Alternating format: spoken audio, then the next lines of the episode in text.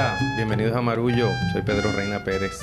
Gracias por acompañarnos en este episodio especial en el que vamos a estar hablando de varios temas de actualidad y también de algo de cine que se estrena en las salas de Puerto Rico. Pero en este momento me da mucho placer presentarles a uno de mis amigos más queridos y más antiguos que se llama Fernando Juan Maimí Fernández, un especialista en ciberseguridad, una persona muy versada en temas internacionales, en temas militares y lo hemos traído a Marulla en este episodio para conversar sobre Ucrania, un tema que nos parece muy urgente, pero antes de llegar a eso quiero darle la bienvenida también a mis cuates Silverio Pérez y Ana Teresa Toro. Saludos Pedro, feliz de estar aquí. Silverio, estás presente. Muy, muy interesado en el tema que vamos a tratar. Muy bien, Fernando cuando en tu capacidad, ¿verdad, Fernando? Para, para nuestros podescuchas es el Chief Information Security Officer de una compañía que se llama IronNet, que entre otras cosas trabaja con temas de ciberseguridad. Fernando es un educador y ha tenido una larga carrera distinguida también como profesor y como militar. Es una persona versada, como dije, en estos temas y me interesa comenzar esta conversación. Primero dándole la bienvenida a Marullo. Gracias por estar con nosotros, Fernando. Gracias por invitarme y este, es un placer y un honor estar aquí compartiendo con ustedes. Gracias. Muy bien. Él decía que, que, cuando lo fuera a presentar, eh, lo presentara como sinvergüenza en jefe. Ese es el nivel de confianza que tenemos los dos. O cibergüenza. O cibergüenza. de la ciberseguridad. Dito, hice un chistecito nivel Silverio. Silverio, estoy emulando tu ejemplo. No, muy bien. Voy progresando. Hice un chistecito. Muy bien, yo siempre que, veo cosas así en el escenario mundial que son dramáticas, siempre me pregunto qué tendrá que decirme Fernando. Y, la primera pregunta que te quiero hacer, porque es una pregunta que muchas personas se están haciendo también, ¿verdad? ¿Qué te parece en términos generales, en términos macro, esta invasión de Rusia abiertamente a Ucrania? Bueno, ante todo me parece que es, un punto de inflexión histórico. Vemos la consecuencia lógica de una serie de violaciones a normas que ha tomado Putin a través del tiempo, probando las aguas para ver con cuánto se puede salir y efectivamente a cada, a cada paso le, hemos dado la, la, oportunidad de seguir para adelante. Y esto es, esto es obvio que en algún momento llegaría a este punto. Es trágica la manera en que se está ocurriendo, claro está, pero también es, pone en, en primer plano a la, a la gente de Ucrania que tan valientemente han desafiado este, una, una potencia mundial y hasta el día de hoy los, los tienen parados. Así que me da esperanza el, la respuesta de, de Ucrania ante todo, ante, el, ante este horror que están encarando, pero también de la comunidad mundial que finalmente está despertando a los problemas que tolerar a alguien como Putin que tiene tanta tanta oportunidad y tanta no, no, le falta el, el motivo para, para romper normas de comportamiento que hemos usado por, por décadas, efectivamente. Eso me lleva a una segunda pregunta, ¿verdad? Este es el, el, un acto de, de, Putin abierto, de desafío, de agresión, de invasión, pero Rusia como actor político lleva muchos años trabajando tras la cortina. Sabemos que en la campaña del presidencial de Estados Unidos del 2016 fue un actor muy importante haciéndose valer de medios eh, de tecnología y cibernéticos para introducirse no solamente en eventos político en Estados Unidos, sino también en Inglaterra, en el Brexit, en el eh, referéndum por la paz en Colombia. ¿Qué te parece ese ángulo que es menos comentado, verdad, de, Rusia como ese agente, digamos, ese bandido que, que, se ha tomado también unas libertades que no, no le correspondían?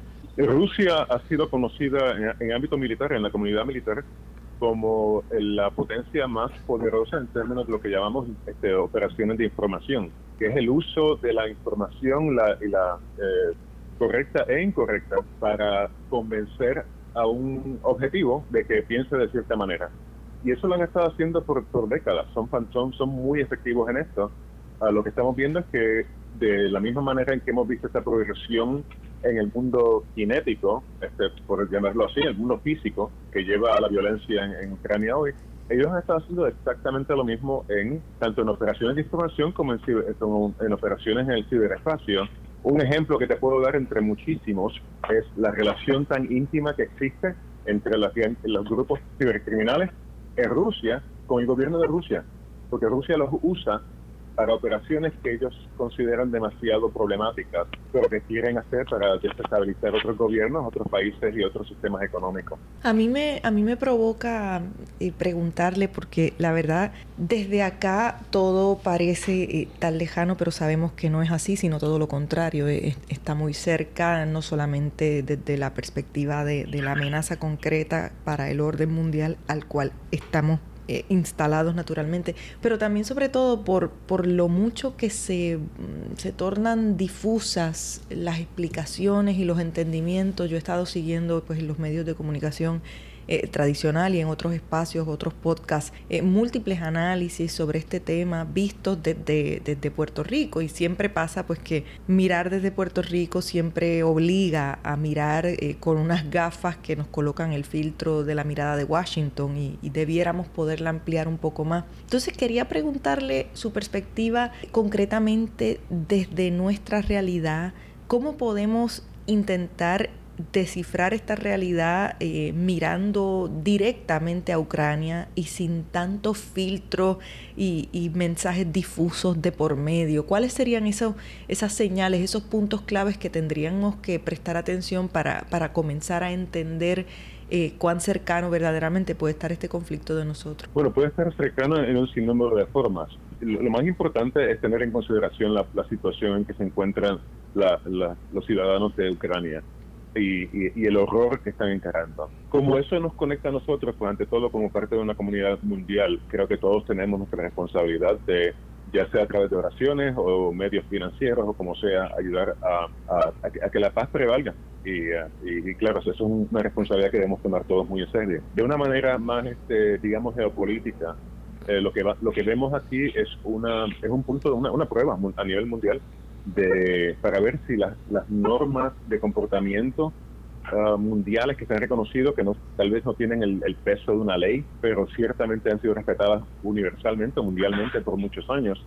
Vamos a ver si esas, esas normas se mantienen en pie o si contiene, continúa la erosión que estamos, estamos viendo de ellas. Esto es una, una extensión de un sinnúmero de movimientos que vemos en Puerto Rico, en Estados Unidos, en otros países, donde la, la, la, verdad no, no se trata con el respeto que se merece y estamos y vivimos varias facciones que están experimentando con eh, métodos que no son éticos, que no son apropiados, que no son correctos para conseguir salirse con la suya. Eso lo vemos en la política en Estados Unidos, vemos en la política en muchos países y ahora, ahora estamos viendo a un nivel mundial. Así que es inevitable que nos afecten en Puerto Rico, tanto directamente como en nuestro propio gobierno y sociedad, pero también como extensión de lo que está pasando en otros lugares. Yo he observado en la discusión que se ha dado en Puerto Rico en estos días, desde que ocurrió la amenaza y luego la ejecución de la invasión a Ucrania, que ha habido una variación en el,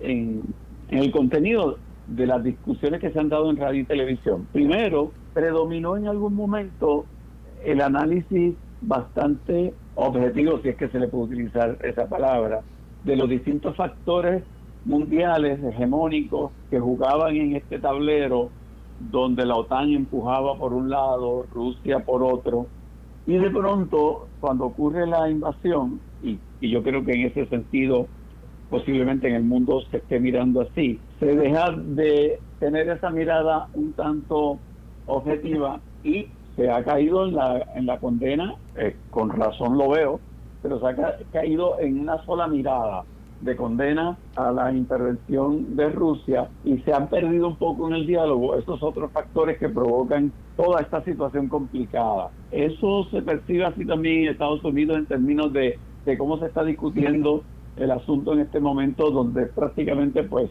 hay un villano que es Putin y Rusia y todo lo otro como que ha pasado a un segundo plano. Sí, claro, eso esto creo que sucede porque um, muchos son, muchas audiencias en Puerto Rico, Estados Unidos y mundialmente son este hemos este, nos hemos vuelto sensacionalistas así que y, todo el mundo quiere tener un enemigo alguien alguien que a, apuntar y decir este, este, este, es el malo yo no soy yo, no soy el malo um, y no claro nada de lo que digo disculpa las acciones que, se han cometido contra Ucrania pero me parece que lo que está que lo que el problema que estás describiendo es que lo que vende es lo dramático lo este lo extremo lo que va a, generar una reacción eh, emocional en la audiencia. El momento en que se, presenta ese, ese ataque, pues ya hay montón de imágenes y montón de información que podemos eh, empujar al mundo que, que, generan esa, esa, reacción visceral.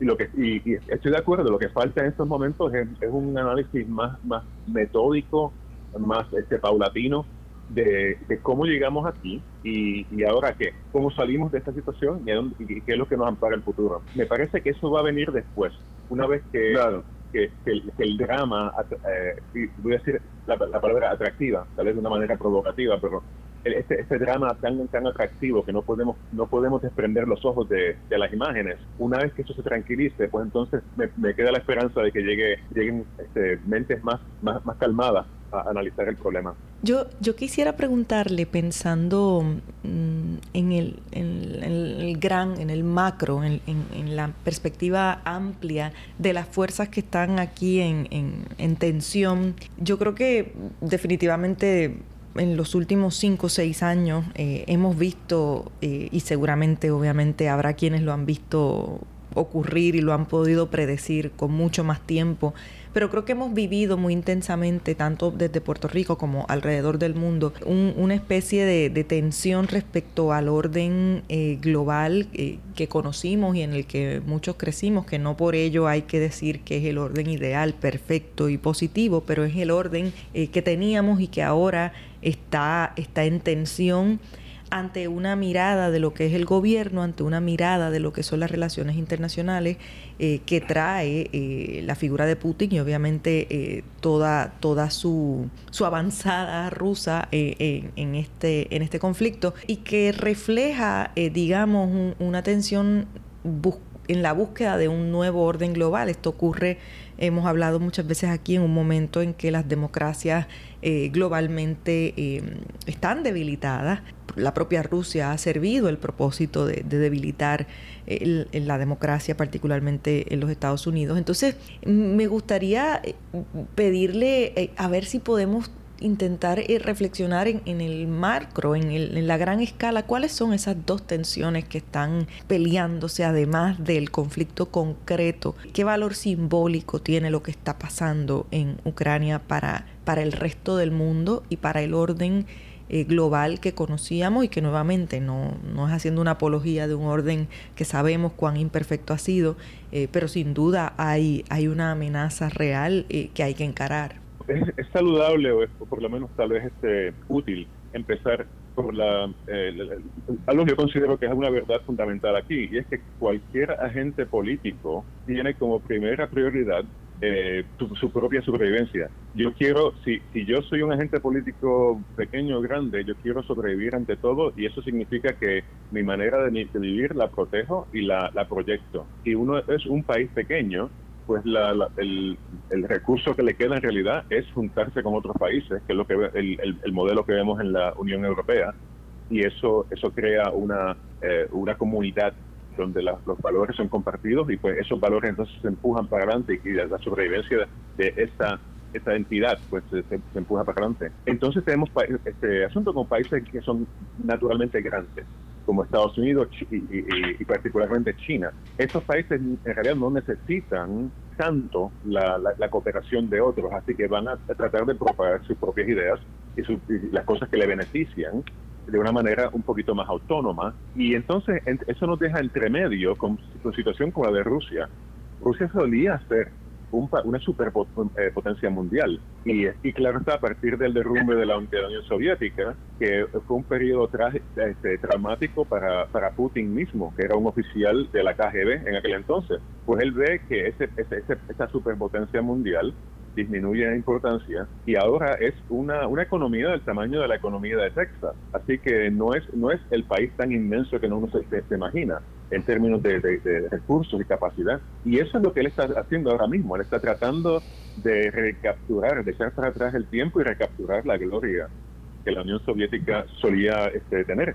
El mensaje a, un nivel mundial y lo, lo, que esto pudiera traer es una, una, una nueva, una resurgencia en la competencia entre los países que, que, quieren, que tienen estas aspiraciones, aunque sean pequeños. En resumidas cuentas, me parece que el, el, peligro es que hay un montón de países este, pequeños que tienen aspiraciones a grandeza, que están observando la manera asimétrica en la cual eh, Putin está, eh, está alcanzando sus objetivos. Y si le funciona a él, me parece que vamos a ver eh, un montón de, de otros países eh, que van a estar usando tácticas similares. Eso es una, este, un, problema de lo que, con, lo que estamos viendo ahora. Y el segundo, claro está, es lo obvio. La razón por la cual Putin está ahí sin, sin tener que encargar otro ejército que no sea el de Ucrania es que él tiene armas nucleares. Y que Estados Unidos, ni, ni Gran Bretaña, ni Francia va a meter tropas ahí porque no quieren una confrontación nuclear. Y eso va a reforzar los esfuerzos en otros sitios como en Irán y como en Corea del Norte para adquirir armas nucleares, lo cual obviamente va a destabilizar el mundo más aún. Lo más que me preocupa es que Putin necesita una victoria. Si no la consigue en el campo de batalla tradicional, la va a conseguir en el campo de batalla cibernética. Así que mi preocupación es que haya un riesgo contra instituciones bancarias, instituciones del sector eléctrico, del, sector de gas y petróleo a nivel mundial, que pudieran sufrir las consecuencias de la furia de, Putin. Por eso es que estoy yo y, mi equipo de trabajo estamos enfocados en proteger compañías en estos sectores y exhorto a todo el mundo a que tomen medidas de precaución cibernética más ahora que nunca. A mí me parece muy interesante esto que trae Fernando de cosas que no estamos viendo y que está muy ligado con la pregunta original de, en Puerto Rico, que, que, que, pito toca esta situación a nivel mundial con respecto a Puerto Rico. Pregunto, este Fernando, eh, por último, eh, la posición de Estados Unidos en un momento en que se acercan a unas elecciones, en un momento en que hay una división interna en el país, ¿crees que Estados Unidos se está enfrentando con las herramientas que puede o, o, lo ves muy eh, pisando como cascarones de huevo para no alternar a alterar la cosa ni a nivel doméstico ni a nivel internacional. Me parece que Estados Unidos está, este, e, e, esta ha sido una oportunidad fantástica para la administración de Biden, que se veía perdida en, en, tantos problemas. Ah, también va, a crear una dinámica interesante con el Partido Republicano, porque eh, tradicionalmente son los que eh, se verían como defensores de, la, nación en términos militares, militares. Así que me parece que esto es una gran oportunidad para unificar al país eh, en un tiempo de, división. Y, y, qué, trae el futuro luego de esto es difícil saber, pero por lo menos por ahora me queda la esperanza de que los, los republicanos y los demócratas en Estados Unidos sean unificados bajo esta amenaza. Bueno, yo le quiero dar las gracias a Fernando Maimí, mi queridísimo amigo de, muchos años de la calle Colomer en la Parada 15 y de la Academia Santa Mónica. Gracias, Fernán, por tu, por tu tiempo y por tu respuesta. Ha sido un placer y la, parada 15 para ti, la 16 y media para mí. Ah, muy, bien. con esa aclaración les pedimos que no se vayan porque venimos con una entrevista a los realizadores de la película Calle de la Resistencia. No se vayan, quédese con nosotros que esto es Marullo. Hola familia de Marullo, les habla por aquí Ana Teresa Toro para recordarles que mi último libro, Flora Animal, que es a su vez mi primer libro de poesía, ya está disponible en todas las librerías y plataformas de compra por internet de libros puertorriqueños. Es un libro al que le tengo un inmenso amor y van a poder encontrar en sus páginas un recorrido por la memoria íntima y colectiva a partir de una observación y contemplación de nuestra flora. Les invito a que me acompañen en esta aventura poética y que me dejen saber qué les parece Flora Animal, una publicación de Ágora Cultural Architects. Despierta, borinqueño, que han dado la señal. Tengo que contar mi historia. El huracán María nos cambió a todos. Hemos quedado sin nada. Es que lo que ha pasado este pueblo llora ante los ojos de Dios. Queremos empezar de cero. Si quieres aprender mío, recuerda las memorias de tu alma. Esos políticos se aprovecharon de una crisis para actuar sin escrúpulos. ¡Ya! ¡Está bueno! ¡Puñeta! Hace 20 años que no se unía el pueblo de esta manera. nuestro pueblo en esa cacerola. Nos vemos en la calle de. Esto no se ha acabado, tenemos la fuerza. Este es nuestro pueblo, no hay quien nos detenga. De aquí no nos vamos, es la tierra.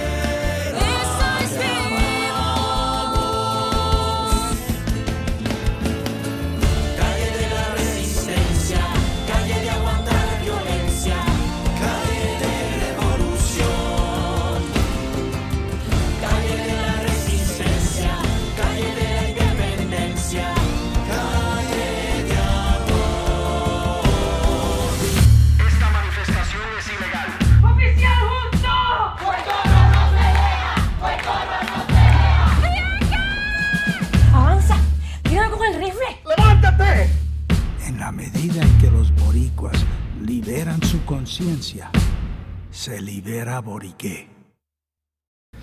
Estamos de regreso en Marullo, gracias por estar con nosotros. Estamos en la grata compañía de un equipo creativo que forma parte del elenco de la película Calle de la Resistencia. Acaban de escuchar una de las piezas musicales de la banda de la película que estrena en los cines el 3 de marzo. Le damos la bienvenida a Milton y a Marixel Carrero, quienes nos van a conversar sobre la película. Bienvenidos a Mareada Estudio. Gracias por tenernos aquí. Nos sentimos honrados. Sí, estamos anticipando este- esta entrevista. Ah, sí. Qué bueno, qué bueno y qué alegría. Además, eh, ellos son hermanos. Eh, hay ahí también una familiaridad y una unión eh, de memoria, de infancia y también por las artes, que además tienen una hermana, que me contaban que también es artista. Así que está todo en familia. Y Milton es periodista y parte de su trabajo de periodista fue lo que sembró la semilla de este proyecto que tiene, eh, ¿verdad? Es la, la expresión creativa, artística de, de una experiencia muy concreta, muy real. Yo creo que desde el título de la película sabemos que a qué nos enfrentamos y, ciertamente la película eh, conjuga las experiencias más intensas y dramáticas del Puerto Rico de los últimos cinco años. Yo diría que sí, de los últimos cinco años que han sido tan dramáticos. Obviamente en este tipo de conversaciones siempre vamos al origen, cuál fue el germen, cómo empezó la idea de, gestar este proyecto, pero, pero yo quisiera ir primero a la emoción. ¿Qué tiene que pasar en el corazón, en el espíritu, en la mente de artistas como ustedes para aventurarse al ambicioso y complejo emprendimiento que es hacer una película? Eh, ¿Qué les pasó que, que los movió a eso? Amor, eh, rabia, solidaridad, eh, pasión también por el arte y por expresar. Eh, esas son las, las mayorías y disciplina para poder hacerlo. Sí, fue una necesidad y yo creo que eh, mencionas que son cinco años, ¿verdad? Y yo creo que esta pieza se cuajó en esos cinco años y que quizás el inicio fue justo, yo diría, los primeros días, septiembre 20, 21, 22, 23 del 2017. Cuando ambos estamos en Estados Unidos y está toda nuestra familia en Puerto Rico y estamos leyéndonos, devorándonos cada pedazo de información que podemos tener de la, de la isla y frustrados porque sabemos que se están haciendo esfuerzos por traer ayuda y se están quedando. Y en, en ese momento en que estábamos los dos enviándonos información, recuerdo ese instante cuando nos llamó nuestro papá y nos dijo, mira, estamos, estamos vivos, estamos bien, estamos... Entonces yo creo que esos tres días fueron de, de mucha reflexión. Yo estaba haciendo arte en Puerto Rico, ¿verdad? Cantautor y siempre he querido hacer eso con todas las fuerzas de mi ser. Sin embargo, en esos momentos yo entendí que como más útil podía ser era volver al periodismo. Yo creo que juntos fuimos viviendo esa, esas dos cosas paralelamente. Nuestro deseo de expresarnos artísticamente de una forma que, un- que una al pueblo y al mismo tiempo el tratar de entender qué estaba pasando en nuestro entorno. Qué interesante que digas eso porque eh, justo en esas primeras semanas, meses después de- del paso de, de- de, como dice Pedro, las huracanas Irma y María, eh, que así fueron, u- tengo, tengo un amigo que me decía que la mejor forma que estaba logrando contar lo que estaba pasando era la crónica, el periodismo así al ras del suelo y la poesía porque eran tiempos muy urgentes. Entonces, obviamente, me imagino que, en esta pieza eh, se nutre, es una pieza musical, que, sus letras seguramente eh, se nutren de esa experiencia poética. Tú como cantante, cuando esas palabras pasan por tu boca, y Dios mío, le, he robado el turno a Silverio, pero Silverio, me entusiasmé. No, no, no, dale, dale que va bien, dale que va bien. bueno, quería preguntarte, Maritzel, cuando, cuando esas palabras, ese, esa síntesis poética y musical de lo que se vive en ese momento pasan por tu cuerpo, pasan por tu boca, eh, ¿cómo quedas después? ¿Cómo te transformas después? ¿Qué aprendes de la experiencia? Eh, bueno, pues es algo bien visceral porque cuando uno es actor no solamente está utilizando el intelecto, la emoción, el cuerpo, todo está ahí tratando de comprender porque a pesar de que es una realidad que es nuestra y que ya yo la tengo en mí, en todos los poros, aún así uno nunca puede capturar todas las realidades de su, de su entorno. Entonces, en esta película, también el hecho de que estaba de productora, pues eso también hacía que parte de mí quisiera como mirar desde afuera como si fuese un ave y tratar de encapsularlo todo para saber eh, en qué posición estaba yo y cómo servía mejor dentro de mi personaje. También una de las canciones, por dicha y generosidad de mi hermano, me tocó escribirla. Entonces, Silencio, que es bien poderosa para mí porque pude yo a través este poder incluir la bomba puertorriqueña, que para mí eso es una manera de expresión bien, bien importante. Y, y realmente fue humildad ante el pueblo, sinceramente, porque eh, obviamente sabemos los hechos y todo, pero cuando tú te metes en una obra, tú, tú te pones a investigar lo más que tú puedes, lo más que tú puedes. Tratas de agarrarlo todo y leerlo todo y escucharlo todo. Y es una humildad y, una, y, y un me quito el sombrero ante mi pueblo también de lo que hemos vivido y, de esas emociones que uno tiene por dentro y que uno no sabe por qué la rabia llega, pero después te das cuenta, espérate, no, es ese completo sentido. lo que yo he sentido, no estoy sola y, es una experiencia colectiva. Sí, a mí me parece que ustedes tienen en este trabajo que han hecho la, la virtud de expresar desde la juventud dos hechos históricos importantes de Puerto Rico que usualmente eh, se convierten en, en parte de, la narrativa que escritores o distintas personas hacemos de los acontecimientos en Puerto Rico, pero ustedes lo toman como que desde lo orgánico, desde esa rabia de la que tú hablabas, desde, ese, desde ese coraje, y me parece que hacía falta narrarlo desde esa perspectiva de, vista. A mí me, emocionó tremendamente cuando ese momento en que Ricky renuncia y que se transmite por todos los celulares de los que están en la calle de la Resistencia, ustedes lo logran transmitir al escenario de donde están haciendo la, la película. Eso realmente a mí me tocó y a mí me parece que gran el, gran valor de este trabajo de ustedes es que hace que uno reviva nuevamente esos dos acontecimientos históricos que es el huracán María y lo que lo que ocurrió en el verano del 19. Pregunto, ¿ustedes creen que lo segundo, lo del verano del 19, hubiese ocurrido independientemente de lo del huracán o un acontecimiento influye el otro y en cierta forma provoca el otro. Estrechamente vinculado. Uno, el resultado de la madurez del pueblo, de, comprender su realidad después de que le sacaron el aire. ¿Sabe? Como tomó un tiempito en donde el puertorriqueño logró incorporarse y, y ver, analizar qué es lo que ha pasado. Ya cuando se siente esa fuerza del pueblo, esa indignación, eh, se vuelca en las calles, pues ahí es una indignación que viene cargada de amor, porque si no tenemos miedo, ¿qué tenemos?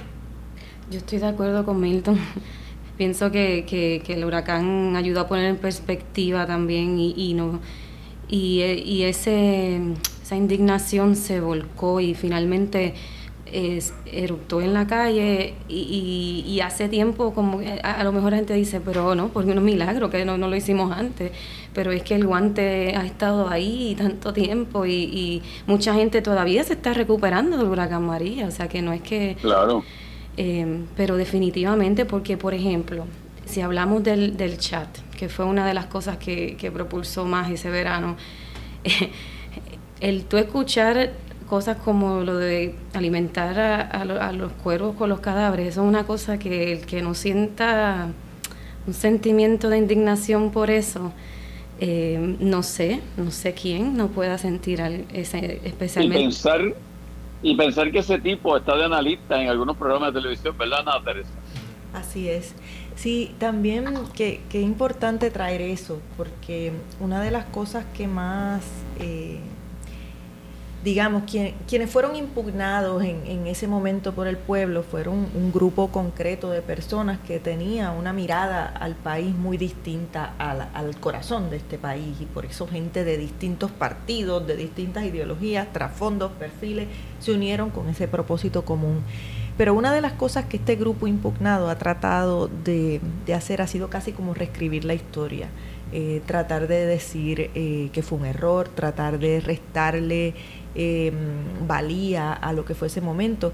Y claro, tampoco podemos idealizar un momento que no fue perfecto, eh, no podemos idealizar un momento que no logró todos los triunfos que hubiésemos querido, pero que fue un momento de madurez política del país eh, muy importante, que tampoco debemos minimizar. Entonces, me parece que la película, con este proyecto, ustedes responden un poco a aquellas voces que quieren em, hacer ver como algo pequeño, una gesta que fue inmensa. Entonces quiero, quiero preguntarles a ustedes directamente, ¿qué responden a los que andan por ahí diciendo, aquí no ha pasado nada, no debió haber pasado, o siguen disfrutando del privilegio económico, prestigio, contactos, conexiones eh, y una vida de, privilegio eh, a pesar de haber herido en, en su fuero más profundo a este país?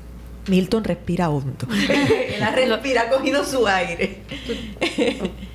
el que el pueblo no es estúpido, que el pueblo tiene memoria, que la memoria persiste por encima de la superficialidad que se puede percibir en los medios, por ejemplo, y que eso no es la única realidad que vive el puertorriqueño, y que y que estén bien conscientes del, pueblo y de su capacidad y poder que en su momento no, el pueblo no está no está dormido el pueblo no está dormido. Hay momentos en donde aparenta calma pero también se está ebulliendo por ahí lo que lo que lo que viene.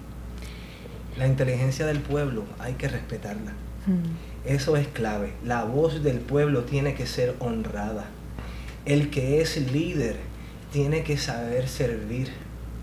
Y en realidad es un momento para que yo creo que es irreductible lo que se hizo ahí. Y yo creo que el puertorriqueño tiene que sentirse orgulloso porque pocas maneras son más respetuosas de, de, protestar que la que hizo este pueblo. Porque por 13 días se cantó, se fue en jet ski, se bailó en el expreso, se trajeron niños, abuelos, se aguantaron gases lacrimógenos y se volvió a cantar consignas con un deseo de demostrar que habían unos principios, una vergüenza que nos habían enseñado los abuelos, que no se ha perdido y que va a seguir creciendo. Porque esa gesta se hizo en los hombros de otras generaciones que sufrieron mucho más que nosotros, para quienes el simplemente afirmar su identidad era un riesgo y nosotros honramos esa memoria decidiendo pararnos con nuestra verdad, que es la verdad y la experiencia del pueblo y decir que vale la pena ser honrada, eso es todo.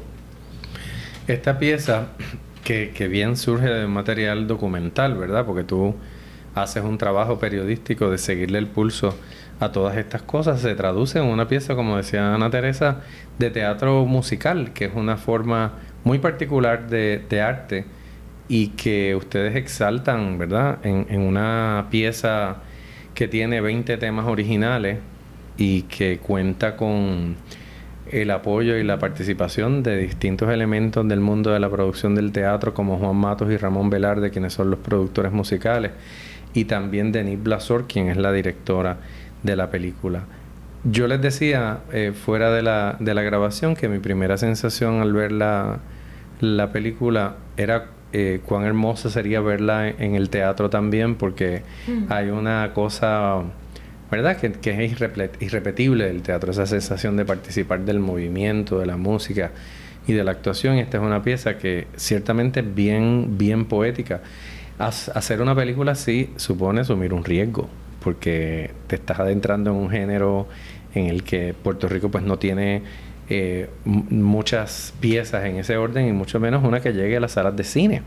Así que quiero preguntarle cuál ustedes creen que fue el valor más importante de hacer este proyecto con 35 eh, miembros latinos de, la producción. O sea, ¿cuál ustedes creen que es el, valor, que, les deja la película a ustedes? Ya la película se ha estrenado en algunos festivales, ¿verdad?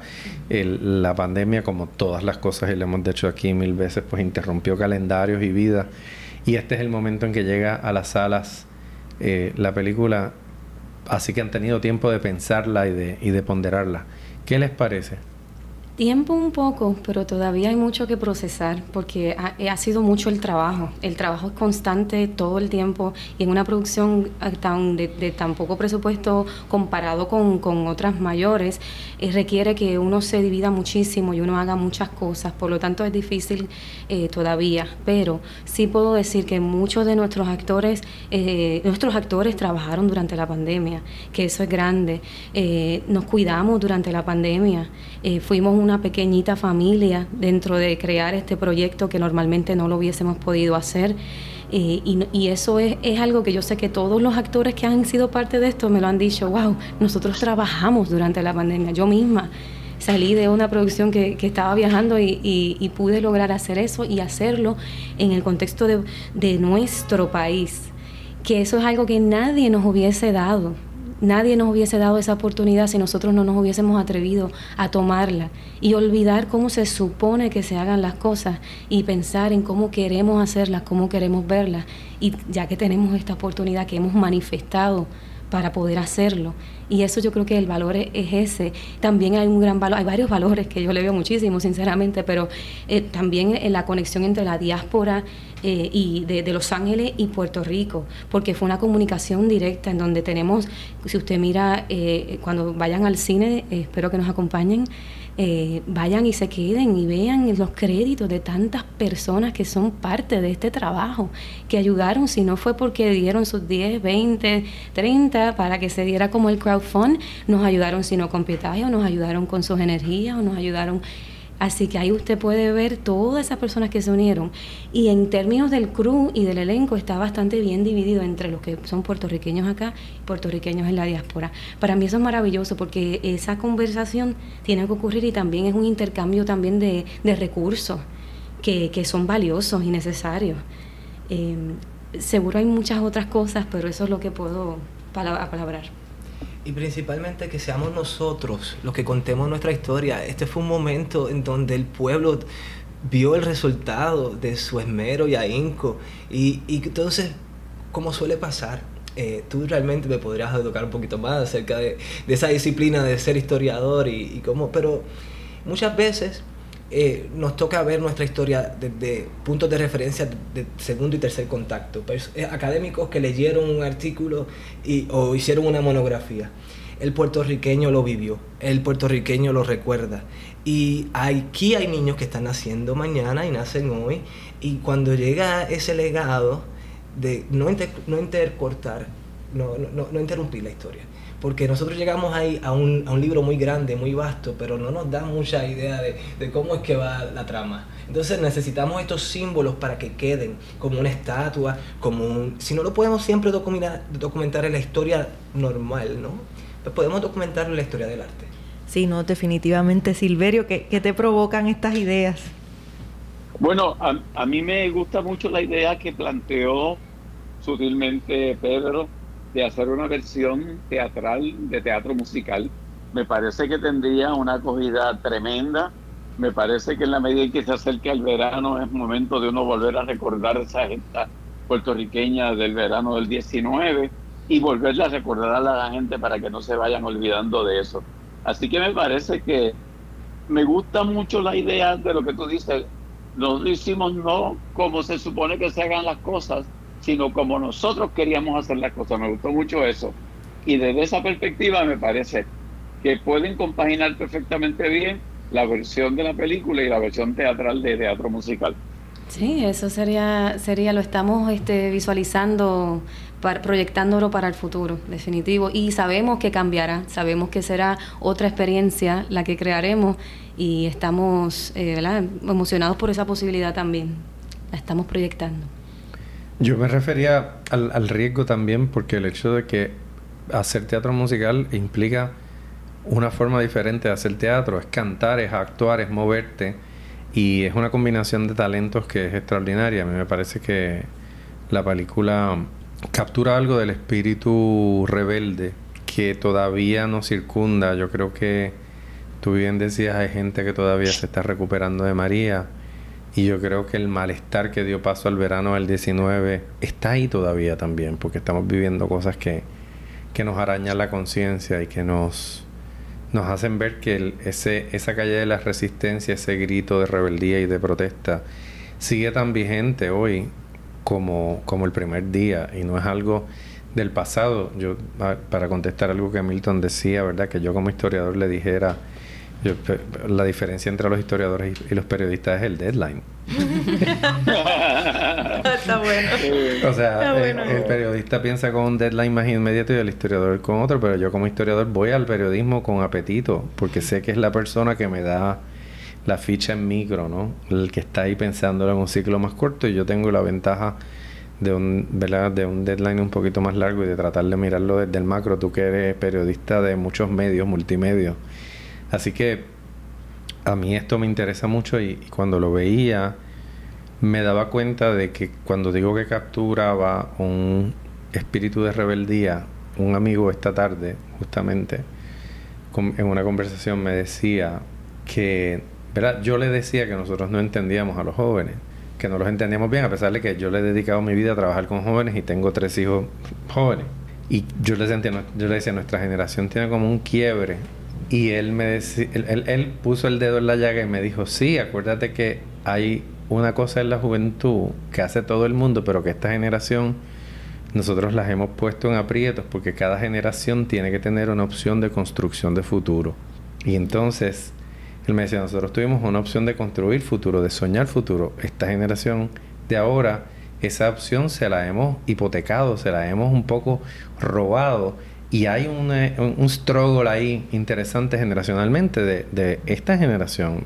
Mirar el Puerto Rico que tienen. No han vivido un solo día de las vacas gordas. Les ha tocado el Puerto Rico de las vacas flacas, pero eso no quiere decir que no tengan una opción o un deseo o una posibilidad de construir el futuro. Lo único que es diferente con el de nosotros. Así que yo celebro ese timbre que creo que va a ser eco en, entre generaciones, no creo que es una sola lectura, pero creo que los jóvenes cuando la vi yo dije, la van a entender muy bien, se van a identificar muy bien, van a compartir tanto el coraje como la ilusión, que es algo que yo creo, ¿verdad? No importa lo que pase, tú ves a las caras más jóvenes y sabes que estás ante, ante una gente que nadie les puede robar el presente. Y que no tienen nada que perder, porque no han, no han tenido mucho, así que pueden apostar todo, porque todo está sobre la mesa. Yo quiero mencionar el elenco de la película para que la gente vaya haciendo embocadura. Las interpretaciones son de Efraín Figueroa como eh, Gelo, y Maricel Carrero, que está aquí con nosotros como Adela, Mari Guerra como Sureli, Juan Carlos Arbelo como Vieque, paréntesis, Juan Carlos fue mi alumno en la Yupi hace muchos años y le mando un abrazo. Ha sido desde el, desde el día uno, era artista, andaba con su violín para arriba y para abajo, así que me alegra verlo en la pantalla, siempre es un gusto. José Luis Oyola Octavio, Willo Morales el cervecero, Pico Ortiz como Tito, Javi Mulero Justo y Denis Blasor como Doña Magali. Este es el conjunto que nos ha traído esta película y queremos, ¿verdad? Empieza en salas el... es importante decir en cuáles salas van a estar. Sí. Sí, vamos a estar a partir del 3 de marzo alrededor de la isla. Hemos tratado de llegar a lo más posible alrededor. Mayagüez, estamos en Ponce, estamos Arecibo, Aguadilla, Catalina Cagua, Plaza, Plaza del Sol en Bayamón, Montehiedra, San Patricio, Plaza Las Américas, Distrito T-Móvil, Las Piedras. Plaza Escorial. Y Plaza Escorial. Bueno, hay, hay una larga lista, hay alternativas. Oye, qué, bueno, bravo. Y usted, que, usted que nos está escuchando, que me imagino que como nosotros siempre quiere ir a ver cine puertorriqueño, vaya a ver cine puertorriqueño, porque esto es como una maquinita. Hay que apoyar el cine, hay que ir a ver las películas para que lleguen otras películas. No podemos simplemente sentarnos a esperar que llegue la película que nos gusta o la que no. No, hay que apoyar la industria del cine todo el tiempo para que las salas de cine digan, hay que apostar por el cine, ese cine vale la pena programarlo. Así que está extraordinario que estén ahí. Y, pero antes de, despedirnos, quiero preguntarles algo de, la, de las experiencias que ha tenido la película en los festivales donde se ha presentado. Veo que ha estado en el Festival de Latino de Filadelfia en el de San Francisco, en el de Palm Beach, el Buenos Aires Film Festival, el Puerto Rican Heritage Film Festival en Nueva York, el Encuentro Festival Los Ángeles. ¿Cómo ha sido la recepción? Pues ha sido bien bonita porque nosotros abrimos, nosotros al principio casi todo era eh, virtual. Eh, recibimos apoyo y en cada uno de ellos nos, nos tendieron la mano, creyeron en nuestro proyecto no solamente por seleccionarlo. También abrimos el de San Francisco y eso fue bien lindo porque fue la única, una, la única vez que, la primera vez que pudimos ver el trabajo así en grande, en presencialmente. En el Encuentro Festival en Los Ángeles pudimos compartir con un caudal de artistas de toda la nación latino y entonces eso fue interesante también poder dialogar porque fue casi una conferencia de dos semanas donde mm. pudimos dialogar uno lo otro y los temas que abordábamos y cómo se unía entonces el teatro latino en Estados Unidos y hacia dónde nos debemos mover. Eso fue bien inspirador. Llegamos a Puerto Rico, en Mayagüez, que fue es la, es la, tierra ¿verdad? donde está mi, familia, el pueblo. Y eso fue bien, bien especial. Y estuvimos también en el Festival de Vieques de Derechos Humanos, que cuando vean la película, pues obviamente Vieques proviene de Vieques, así que Vieques es, un, es bien simbólico para esta película. Y para lo que fue Calle de la Resistencia, porque si vamos al 1999 y empezamos en el Expreso y esa marcha, ¿verdad? Esa unificación de personas de la diáspora y todo lo demás, pues repercute acá. Entonces, pues vi que es hijo de Boriqué, entonces hay que cuidarlo igual que Culebra. Y yo sé que Silverio fue muy activo durante ese tiempo en, Culebra y, y Vieques también, así que es un honor de verdad poder compartir e-, este material con ustedes, esta pieza, y, que tienen nuestra admiración también a través del tiempo. Gracias, gracias. Silverio, autor de, del himno de la Isla Nena, además. Sí, exactamente. exactamente. Muchísimas gracias. Nosotros estamos felices de, de compartir con ustedes, de compartir con la audiencia de Marullo un esfuerzo tan loable, un esfuerzo de dignidad eh, porque hay muchos caminos hacia la dignidad y, desde las artes eh, es uno de los más de los más poderosos. Nos ibas a contar algo de la música. La música es bien importante para nosotros porque la música es, ¿verdad? Es, esa fuerza que tiene esta película y la pueden, la hemos hecho accesible, la pueden buscar ya en, en todas las maneras virtuales que usted escuche música y antes de ver la película la puede disfrutar. Calle de la ah, Resistencia, Original Soundtrack, la pueden buscar en donde quieran. Está en las plataformas. Qué bueno. Dicen que nos van a dejar que la gente cante en la sala y que no van a tener ningún problema con eso. Muy bien. Ya lo saben, eso es importante, con su combo de popcorn en la mano. Caliente la garganta. Pedro y yo somos amigos del popcorn. Tenemos Con Coca-Cola. Yo también. Eh, es, así. Es el único momento en que tomo Coca-Cola. Ese, uno tiene que tener su... su, su eso y un Cuba libre, pero son las únicas dos. La única. Sí, es unos instantes, es una maldad. Bueno, pues familia de Marullo, la verdad que ya estábamos pasándolo muy bien y nos íbamos a quedar aquí ya corrido. Gracias por estar con nosotros, gracias por el trabajo que hacen. Pedro, Silverio, los quiero y me quedo corta. Me toca despedir hoy esta edición de Marullo. Hasta la próxima. Esto es Marullo.